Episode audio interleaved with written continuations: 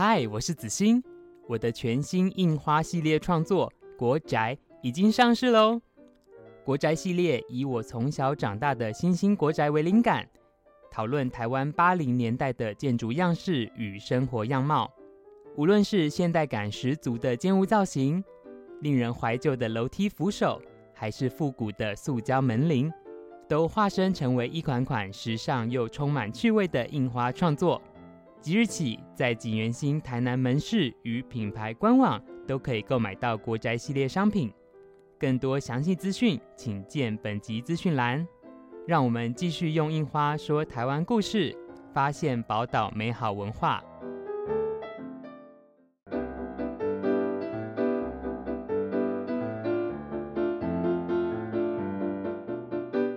欢迎收听小男生。我终于推出新的樱花创作喽，请听我用樱花说台湾八零年代的故事。本节目由台南百年布庄锦源兴制作播出。Hello，欢迎收听小男生小老板的台南生活，我是代班主持人凯龙。子欣呢？我才是子欣，嗨嗨。对，我们今天这一集非常特别呢，因为呃，大家如果有在 follow 我们的 Facebook 粉砖的话，应该会知道，其实我就是最近推出了新的印花系列，叫做国宅。嗯、呃，大家也知道，其实，在小男生的 Podcast 频道里面，本来就有个单元叫做用印花说故事。那那时候就想说，哎，好像这一次算是蛮重要的事情。那与其我一个人来介绍这个新系列，不如找一个我的好朋友，也就是凯龙呢，来专访我的概念吧。我今天的角色比较像是题词人，对，是金曲奖还是金马奖？把自己讲的很严。不过我还是要前情提要一下，就是大家如果听凯龙的声音，可能觉得有一点耳熟呢，嗯、因为。呃，其实凯龙就是我们另外一个除了杏源咖啡以外的好友店家源头咖啡的老板。嗨，嗯，那源 源头咖啡其实是在体育场这一带哈。嗯、那呃，为什么会请凯龙来？除了他是我的好朋友以及高中同学，跟我们国中就 认识以外，嗯嗯，其实他之前前一份工作就是在台南的古都电台担任 DJ，所以大家听他的声音，耳朵会怀孕吗？不会。好，我们可以开始正题。不会。对啊，那。今天呢，我就有担任一个很重要的角色，就是题词人，就是告诉大家，然后也跟子欣聊一聊这一次的百周年的新系列创作。其实这一次的新系列创作，为什么会选择主题叫做家嘛？啊，对对对，你有想到为什么会把家融入这一次百周年，算是一个很重要性的时刻呢？呃，应该这样讲，其实这个印花的系列，它正式的名称叫做国宅嘛。嗯。可是为什么刚才凯龙会说是家呢？是因为、嗯、呃，像大家应该知道，景元新是一个一九二三年开始的品牌，嗯、所以今年呢，其实是二零二三年，也就是刚好一百年。那我们在一百年之前，其实推出很多可能大家喜欢什么乌鱼子啊、鸡蛋冰啊、蓝白拖这种印花。其实我那时候自己就在思考说，哎，那在今年我们推出的印花，它好像某种程度有一个特别的意义在。嗯、我又想到说，哎，其实锦源星说穿，虽然它是一个文创品牌或是一个百年布庄的延伸，可是其实很重要的是，这整件事情，包括我们在做很多的论述，都在讨论台湾本土这件事。嗯嗯、所以再加上我是一个创作者，那对我来说，所有的创作都来自生活当中的观察跟体验。所以那时候我就想要回到根本的这个概念，从我自己很本位主义的家开始去做讨论跟创作。那因为其实我从小就是住在呃南区的新兴国宅，嗯、所以我那时候就想说，哎，好像这是一个蛮有趣的题目，所以我就决定，哎，把这个系列叫做国宅，也就是针对这个八零年代的台湾生活场域去开始做讨论。那也当做是呃百周年推出的第一个系列，我们回到自己的家，也就是我的家来做这个创作这件事情。其实子欣跟我都在国宅长大，而且我们甚至当时候在补习的时候，也在国宅的老师那边认识的。所以，呃，当时子欣想到这个主题，然后想到我的时候，我觉得诶蛮特别的，因为的确国宅对我来讲不陌生。然后源头咖啡其实也在国宅的公寓里面。诶，你们那边是国宅？那边。其实当时有一点点犯规，但是它的规格其实已经走向国宅那一方面，就是没有富丽堂皇的装潢等等，就是一般的公务人员或者是等等的人可以买得起的地方。这个我们就要跟大家稍微聊一下有关于国宅。子欣要不要稍微跟大家聊一下自己对你自己家里的国宅的规格啊，或者是整个架构是怎么样？好，我来讲一下。其实，呃，因为我们的听众其实台南的有一些台南听众，也有大部分其实不是台南的听众。我简单介绍一下。其实啊，国宅这件事情在全台湾都有。嗯，那为什么会有国宅呢？我自己观察，因为大部分一手入住，呃，应该说它是一个四十年前的建物，嗯、所以像我可能就是从小就是在那边长大这样。嗯、那当初买这个房子的人就是我爸妈嘛。嗯、那为什么我爸妈他们会买这个房子？因为其实他们是战后婴儿潮，哎，对不对？因为像那时候，呃，我爷爷这边算是从呃大陆撤退来台湾之后，就比较稳定了之后，他们就生了小孩。所以当这些在民国四十年前后来到台湾的人，然后他们生完小孩，这些小孩长大。你再加三十，不就是民国七十年嘛？嗯、所以大概在民国七十年、七十二年左右，其实那时候这一波战后婴儿潮，他们开始出现了成家立业的需求。再加上那时候其实算是世界工厂跟台湾，其实在加工出口业甚至这种呃生产制造业算是很蓬勃发展的，所以在很多的加工出口区旁边就会盖国宅，它其实是提供给这里就业市场的人去做居住的。嗯嗯嗯、那所以其实新兴国宅的旁边就是安平。工业区，嗯，其实这件事不止发生在台南哦，大家可以自己去观察，其实，在各县市都有这种差不多四十年屋龄左右，尤其它可能跟在工业区的旁边，加工区旁边，对，它其实就是这一个生活聚落产生的一个原因，这样子。那你们家的格局是什么样的？哦，好，嗯、呃，我们家算是差不多室内三十几平吧，四十平，然后是属于长长方形的。哎哎、欸，其实我觉得蛮正的哎、欸，嗯，然后。呃，我们家算是三房两厅两卫的格局，三房两厅两卫，对，现在的人很喜欢的。对，然后所以以前一个家庭比较适合居住的。对，因为像以前我印象很深刻，那时候阿妈就是景元星大女儿还在的时候，我小时候她其实住在我们家。那阿妈的房间一间，我爸妈的房间一间，我的房间一间，所以就刚好三房这样。然后其实有的国宅它呃平数是比较小的，甚至有到两房的。那我觉得这个也。蛮有趣，就是回到我刚才的分享，就是因为其实这个建筑物的设计当初是为了否这样子家庭的需求，所以它并不是传统的那种三合院式的，对，或是透天式的，它其实大部分就是落在哎、欸，可能三到六个人之间的小家庭去生活的一个场域。我觉得每个空间它其实都是一个当时社会的缩影吧。对，嗯，那在装潢上面，子欣其实也有提到过那个国宅的建筑。装潢上面都是应尽量以简单、朴实无华，因为其实你有提过那个战后的人潮其实是增加的，那其实，在花费上面一定也会增加。嗯，那所以在经济起飞之后，怎么样去过生活，怎么样去养活这一大把的小孩子，嗯，等等的，那可能在装潢上面就要更加的斟酌跟小心。嗯嗯，其实其实我印象中那时候我们家。不算有装潢哎，哦，因为好像像现在的人，但是装潢就嗯，但可能对生活风格比较讲究吧，就什么还会铺木地板啊、木工啊，然后会什么做天花板的线板修饰啊，甚至做一些系统柜什么。对，可是我自己的观察，其实那时候我们家包含很多同学家。都不太有装潢，嗯、那他他的装潢可能很基本的，就是例如说，哎、欸，那个像我爸妈他们房间里面就有那个衣柜，对，啊，那时候不是系统柜，因为那个年代没有什么系统柜，嗯，好像就这样子哎、欸，或是有一些可能比较零碎的空间，然后去做内砍式的收纳，就这样子，嗯、对，所以呃，可是我印象很深刻哦，因为虽然大家可能不见得会装潢很多，因为可能那时候说穿了会买国仔的人，也不是真的非常有钱的人。我印象很深刻，我爸有跟我说，那时候他四十年前买新兴国宅，嗯、就我刚才讲的一户，我们家是爬楼梯公寓，然后呃，我们家在四楼，他总共是五楼这样子，然后那时候一户好像是一百出，嗯、就是台币一百一百出头万这样子，嗯、对，所以但你现在看会觉得哦，怎么那么便宜？可是你把通膨算进去，其实而且那时候房贷利率很高、欸，哎，的确是，对对对，然后所以那时候可能哎，大家花完这个钱之后也没有什么钱去装潢，所以。嗯相对比较少，可是呢，我有发现一件很特别的事情是，就算你不装潢，你总要有窗帘吧？对，你总要买沙发吧？就是你有一些家里面我们现在说的可能软装或是这些陈列的东西。虽然国宅是一个很方正、很素，因为墙壁都是白色的，我还记得最原始的地板是绿色的塑胶地板这样。可是呢，在窗帘或是在这些我讲的布织品类的。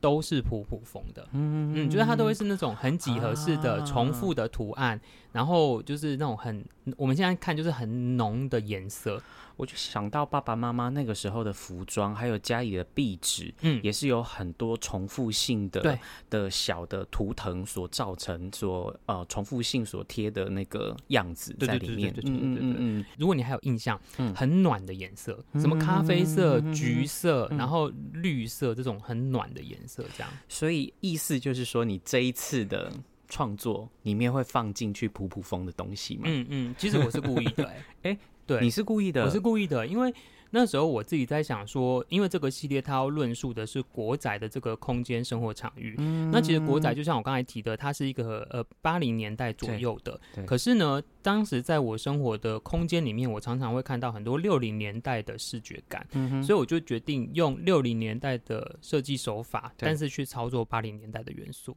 所以呃，这一次的风格是以暖色系为主，对不对？嗯，应该是说，相对我之前的用色，它比较浊。嗯嗯，因为其实如果长期有在关注景元线的朋友，会发现，其实我用颜色，用俗话讲就是蛮显眼的，但是用比较设计学的角度去讲，它比较纯，可能就是红色正红正黄。可是这一次，其实我用了很多所谓的次色，就是咖啡色，然后那种带蓝的绿色，甚至是紫色，就是这种。调和设计，对对对对对对对，嗯、因为其实我就是想要拉回去那个复古感，嗯、所以即使那时候我自己画完，因为我们另外一个员工老吴嘛，对，然后我就是给他看说，哎、欸，这个是我新的创作之后要卖，他就回了我一个，我觉得，哎、欸，一般的人可能会很直觉的联想，他就说，哦，看起来很像古着，嗯啊、呃，就是那种复古的感觉这样子，嗯，嗯，所以这次普普风为主要风格，然后接下来。很有趣的是，刚刚子欣有提到说爬楼梯，啊、我们的都是健身公寓、健身的架构，所以呃，楼梯是不是这一次在图腾上面是第一个会做的事情啊？应该是说，呃，嗯、这个系列有三个印花嘛，对那其实他画的顺序是呃差不多的，可是我在排序上面，楼梯好像是第二个，嗯、在在那个印花介绍的排序里面。嗯呃，会画楼梯是因为像现在大家就会说啊，现在那种爬楼梯的健身公寓，大家都不爱，对不对？因为就觉得老了爬不上去啊之类的事情。可是因为我从小就是我们家住四楼，就是我要一直走那个楼梯，那我觉得好像就习惯。因为你知道，反倒我后来来景元星这个我们店面工作的时候，我才发现，哎，真的哎，其实你住透天，不是只是重点是你住透天爬的楼梯不会比较少哎。是啦，是啦，因为透天大家也不一定会有电梯啦，啊、除非有老人家嘛，对不对？而且你看像，像像凯龙你们家自己，其实后来住的是透天嘛，对，就是你们家有没有电梯啊？没有，没有，而且你的书房在四楼，哎。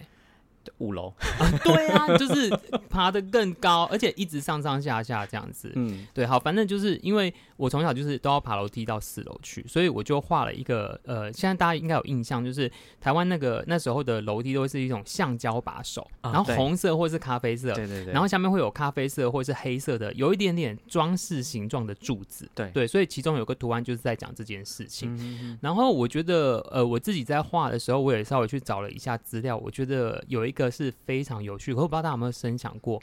为什么后来房子越长越高？你有想过这个问题吗？为什么房子越涨越高？对因为人越来越多吗？对，还有一个原因。嗯，可是你看，大家不想要住地下。好，就是呢，其实有一个很重要的原因，是因为土地越来越贵。啊，所以因为当土地越来越贵之后，它必须要呃去增加我们所谓的容积率，就是楼高，嗯，然后去摊提掉那个土地的费用。对，当然也随着建筑技术的发展，然后到像我们这次要讨论八零年代的国宅，就是因为大部分是四层楼，甚至再过两三年就开始盖有有电梯，因为像在新兴路那边就有一批是电梯国宅，华夏的那一种。对，因为我就是小时候在新兴国宅长大。然后我觉得很可爱是，是因为我画完这个图的时候，我有把它截图传到我们家的群组，嗯、就是我跟我爸还有我妈，因为我就觉得，哎、嗯，这东西很酷，他们一定从来没有想过我会把我的家画成一个国宅的东西。对，因为其实我觉得在台湾几乎没有人在讨论这件事情。然后是，我画了之后呢，我爸唯一没有猜出来的是楼梯这个印花。然后我就跟他说。这个樱花是楼梯，然后他就说啊，楼梯有长这样，就是下面的栏杆有这种就是形状曲线吗？我就说有，然后我我后来就发现，因为我从小朋友的时候我就看着那个 楼梯的栏杆走上去，所以我对那个非常有印象。角度是是跟我们不一样，对我们的视觉视觉高度。可是对可能我爸妈来说，他们因为在那边已经是成人了，所以他没有他很少从那个角度去看那个楼梯长什么样子，所以。可能就是，哎，身为小朋友的我，就会对那个景象非常的有印象，这样子。难怪我刚开始看这一个图腾的时候，有点像是窗框，或者是有点像是栅栏类的东西。对对对对对对对。对，原来是因为。你回忆当中那个视角的角度问题，所以才用那个角度去画它。对，蛮有趣的耶。对，因为其实这个图案它我又融合了，就是那时候我刚才讲普普风嘛，它会有很多倒圆角，甚至是色彩渐变的这件事，所以相对可能其他的图案它比较难辨识。可是如果你仔细看，就是非常熟悉，因为像那时候 我跟凯龙在那个我们在台北念大学的时候，也住过那种爬楼梯的雅房嘛。我们那时候为了要省钱，两个人合租，顶楼加盖。欸、那个应该不是，那个应该是我们那个应该不是顶家，反正就是雅房。然后其实也是爬楼梯，就是在台北其实也很多，也有，也有。因为台北其实那种四十五、四五十年的屋顶房子超级多，爬楼梯的，而且寸土寸金更严重。对，呃，所以我那时候其实非常的惊讶，因为我在做这个系列创作的时候，其实我一开始有一点害怕。这害怕有两件事，第一件事情是，嗯、如果我没有把它画好怎么办？因为我觉得对我来说这是一个很重要的创作，啊、因为他在讨论我的家嘛，而且这个又是百周年的东西，所以压力其实蛮大的。对，然后第二个害怕是，好，就算我画了很漂亮的图案，就算我把它转化变成漂亮的印花之后，如果自己的过去不相合，然后没有重点是消费者看不懂。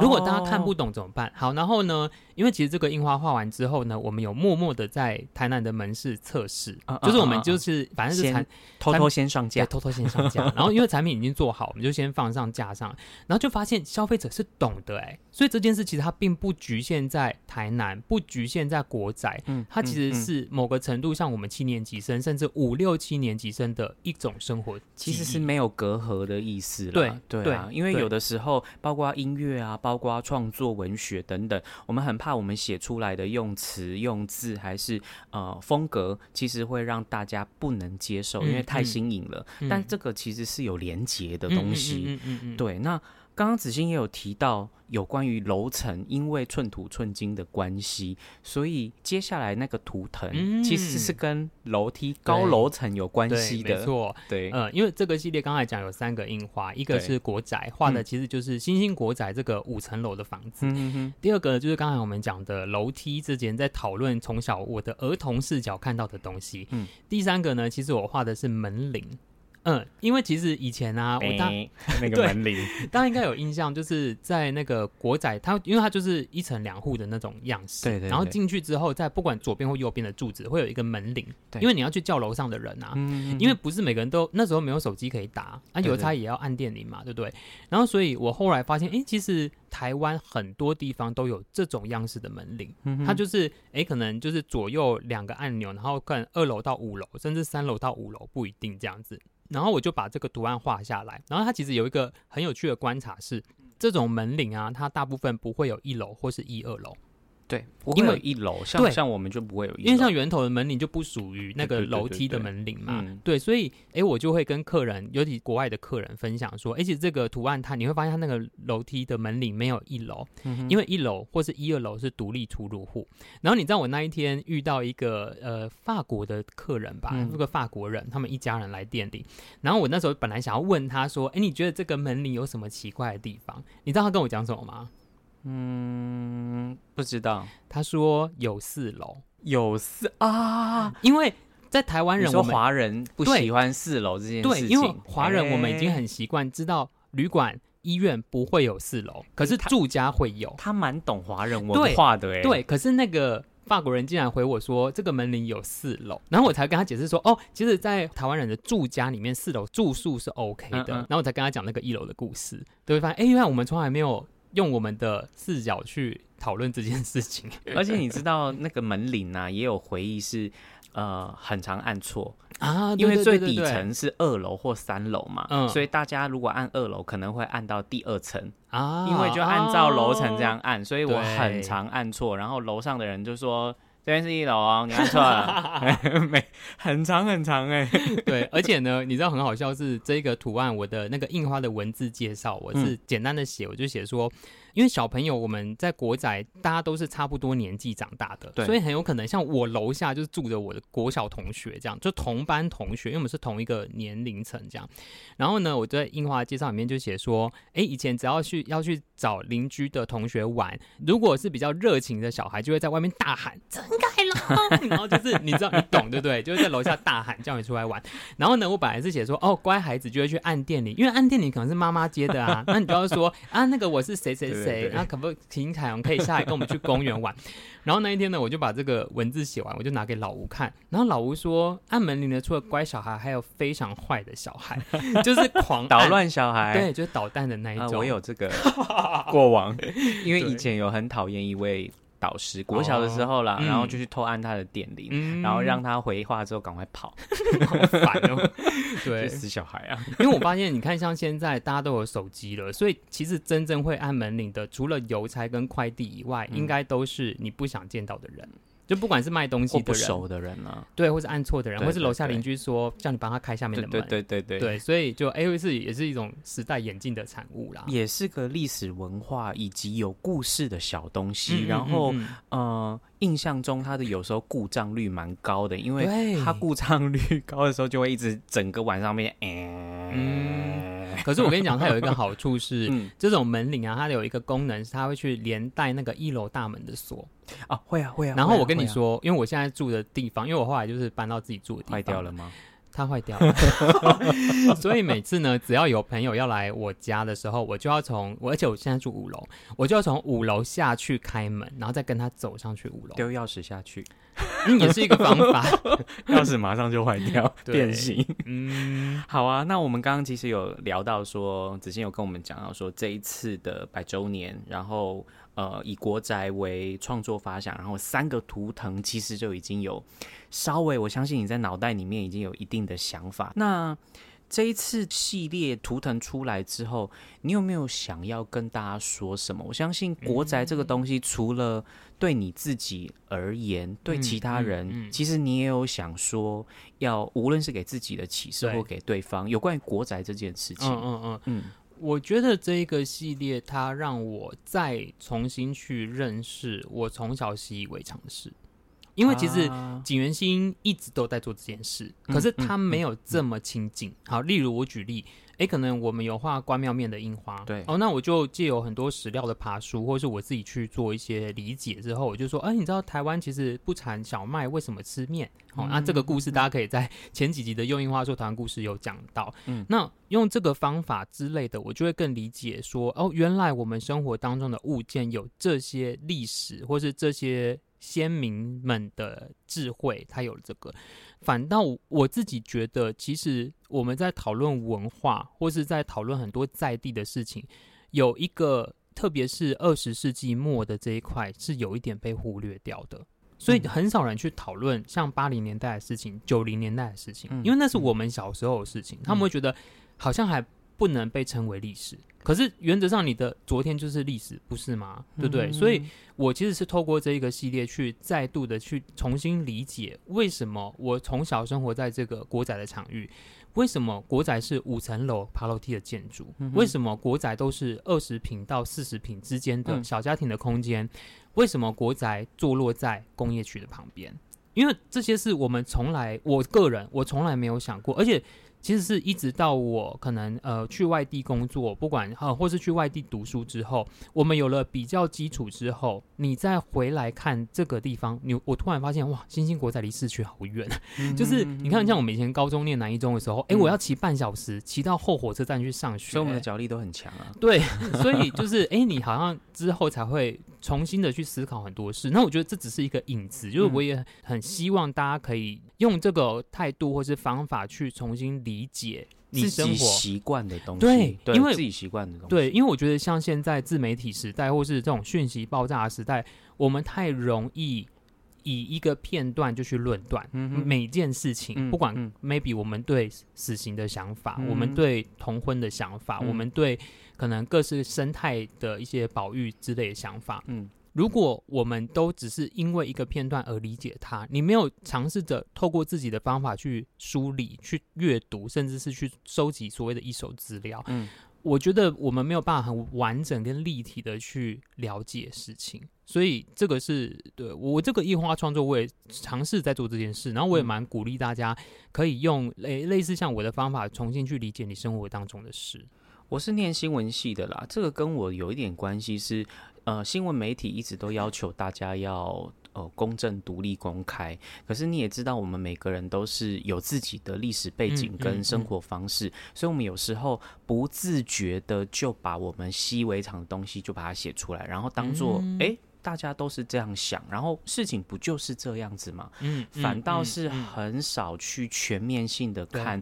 这个你刚刚说的，例如说死刑啦、环保啦等等这些议题，其实都有一些不同的角度，就像是反服贸啦，或者是太阳花学运，其实当时候呃我自己。驱车上去看的时候，虽然我知道学生的用途跟寓意，然后现场的乌托邦的整个架构，其实我都觉得很有秩序。嗯，可是我突然看到。有居民，当地的居民立刻把窗户关起来，嗯，因为那其实影响到他们的生活，他们的出入都非常的不方便，而且随时窗外就有一个人在那边走来走去，对，所以从不同的角度去看这件事情，我觉得会让你对于看事情的东西更全面，对，也不会更片段、武断的去做事，所以我觉得这对你，还有对这次印花，还有想要告诉大家的，应该是这个。更全面性的去看任何事情，对，因为我觉得尤其像现在自媒体的时代，嗯、大家一定同温层这三个字听到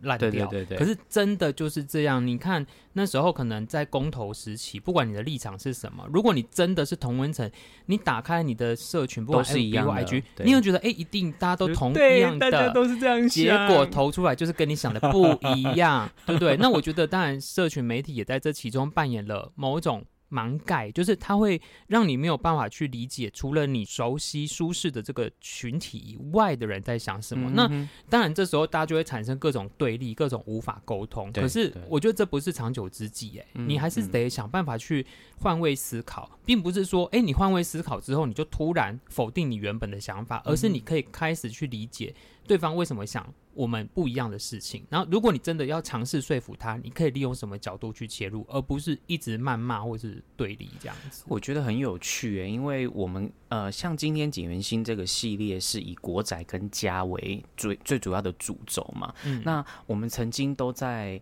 呃年轻的时候都希望哦，我们现在也很年轻，我 重新强调没有了，就是我们都在年轻的时候想要追寻更广的东西。嗯，可是。回到自己熟悉的地方，无论是不是自己的土地，向下扎根反而是一件更、嗯嗯嗯、更重要的事情。所以更全面、更重要，以及更深度的去看事情。我觉得好像是现在我们这个时候会想要去做的事情，无论是身边的任何环境、嗯、对事情都是一样。可是你知道，其实这个题目啊，对、嗯，有时候它很困难。我我举例来说好了，像大家如果。呃，我们如果你今天是一个观光客的立场，好，假设我们要出国去那个桃园机场的免税店，啊、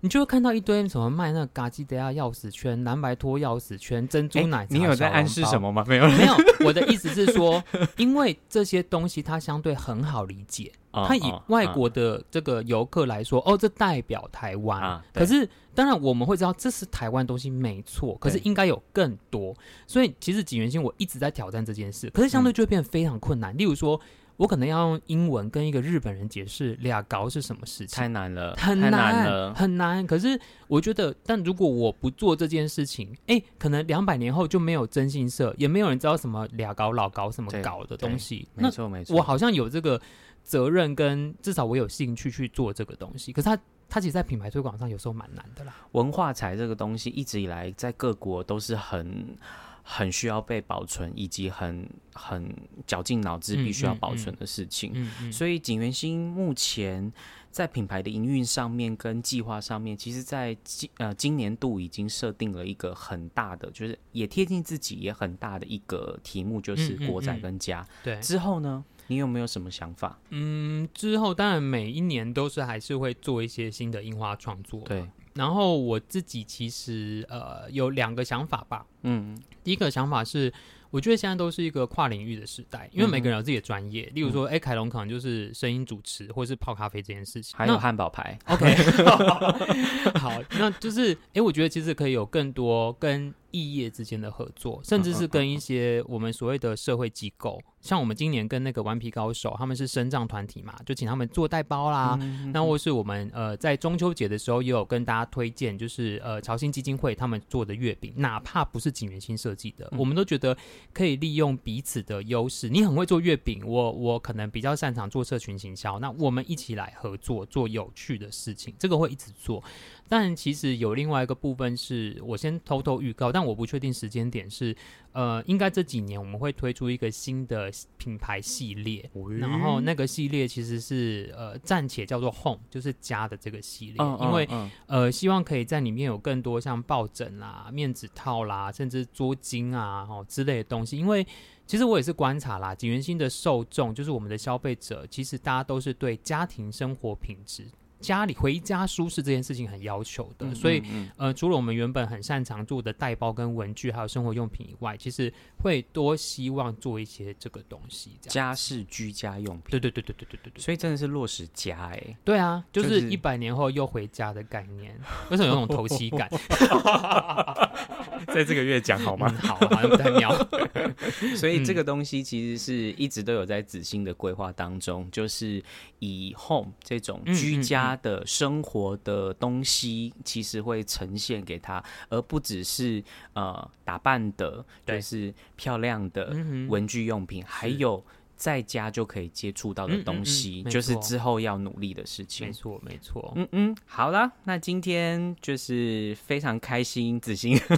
可以上凯龙的节目。对对对对对，自以为自己主持人真是？嗯。好啦，那今天呃，我相信你对景元新百年的呃，就是创作其实有一定的了解。嗯、那有关于图片或者是相关的呃内容介绍的话，非常欢迎你到现场来看一看他们。然后在网站上面。脸书上面其实都有非常多的介绍，嗯、所以可以提供给大家。嗯，我们会把那个这次我们讲的三个，嗯、就是国宅楼梯还有门铃的一呃连接放在这个资讯栏里面，所以大家如果有兴趣，都可以点击本集资讯栏连接。然后对，就是当然也很欢迎大家可以透过实质的消费支持我的小小创作，这样子。拜托拜托，抖内抖内，好哦。今天非常谢谢子熙，好谢谢凯龙，谢谢，拜拜，好，下一集见，拜拜。